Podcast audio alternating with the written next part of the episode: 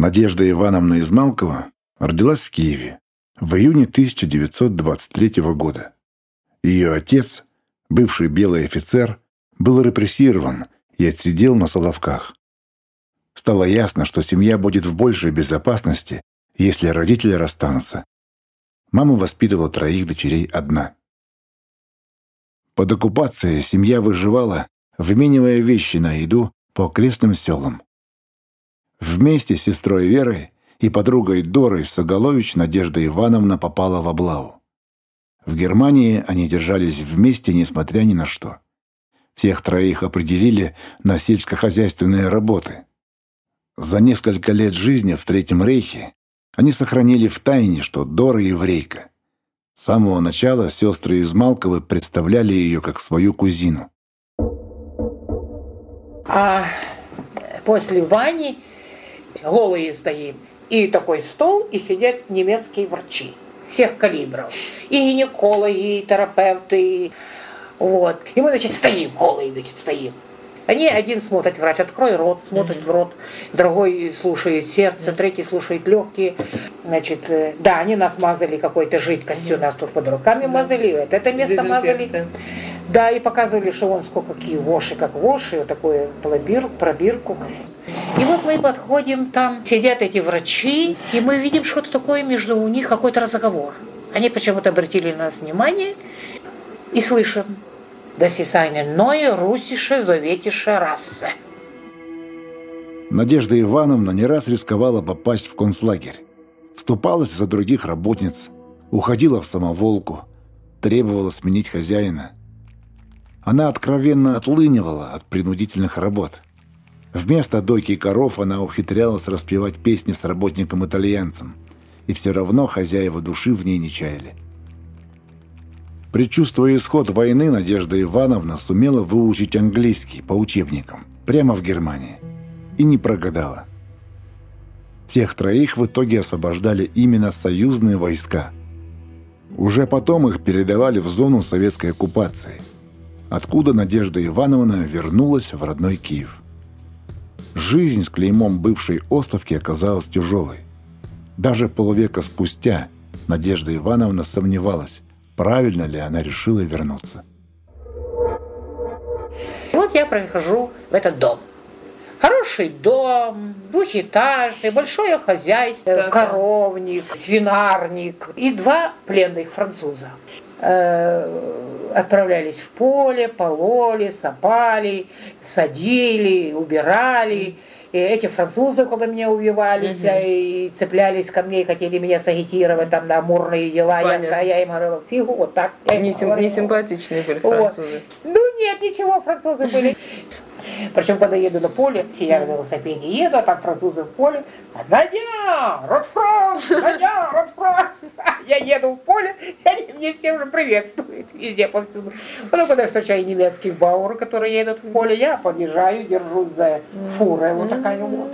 Я себе держусь и с ними веду разговор. И с удовольствием меня слушали, с удовольствием со мной разговаривали. И говорит, я ему еще одному там говорила, зачем вы бьете свою работницу? Это ж так нехорошо. Она же молоденькая девочка, 14 лет. Она не понимает. Я ей говорю, что она вот так держала лопату, вилу там лопату. А она, а она берет вот так держит. А я говорю, я тоже так, я говорю, иногда держу. Я говорю, ты что, уже по голове бить? Он говорит, вот, если бы ты у меня был, я бы тебе не бил, ты песни поешь, веселые. Понимаете, вот так. Ну, а у меня характеристика в селе была такая, что я такая же ленивая, как и мой, мой третий хозяин. Что она попала туда, куда ей надо. Она такая же ленивая, фауленция, как ее, как ее новые хозяева. Они так вот пригласили туда помочь. Э, капусту. Мы должны были садить капусту рассад. Когда уже французов забрали, привезли итальянцев, интернированных итальянцев. И вот мы это работаем, и, значит, я, конечно, всегда любила пить. Я пою, никто в нашем крае челиты не знает, она так умна и прекрасна. А он поет на итальянском. Оказывается, это, эта песня да, челита была известна во всем мире. Потом э, пели мы песню «Ла Палома».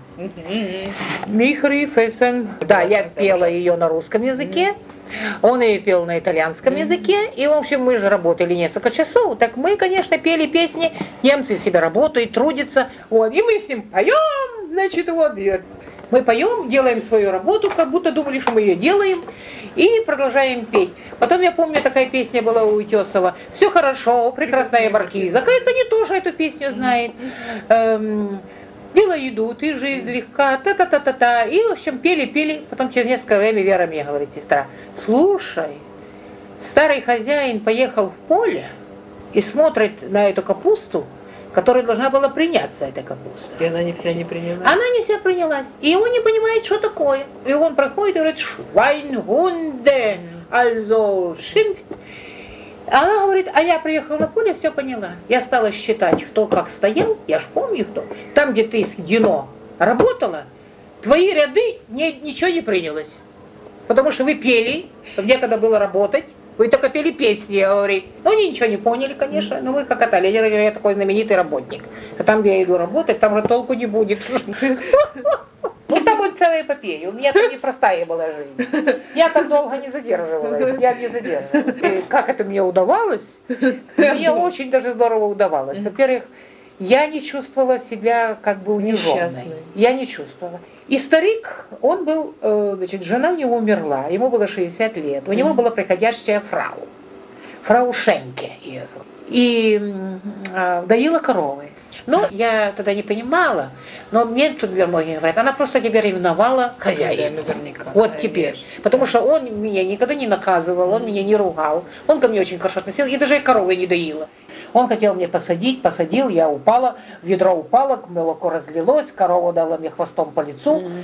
Вот, и я, в общем, траля-ля, мне не понравилось, и он меня не заставлял, и фрау Шенке приходила каждое утро доила. Пока в селе стали над ней все смеяться, mm-hmm. и говорят, что у тебя такая дылда, которая коровы не доит, а ты что-то рано утром встаешь и идешь коровы доить. Mm-hmm. И это всем было очень странно, как это так, я не даю коровы. Все трудятся, я не даю коровы, у меня свиньи, видите ли. У меня свиньи, которых пока я сойду, он меня будет, так все село слышит, когда он кричит «Надя!» Я говорю «А, Штин!»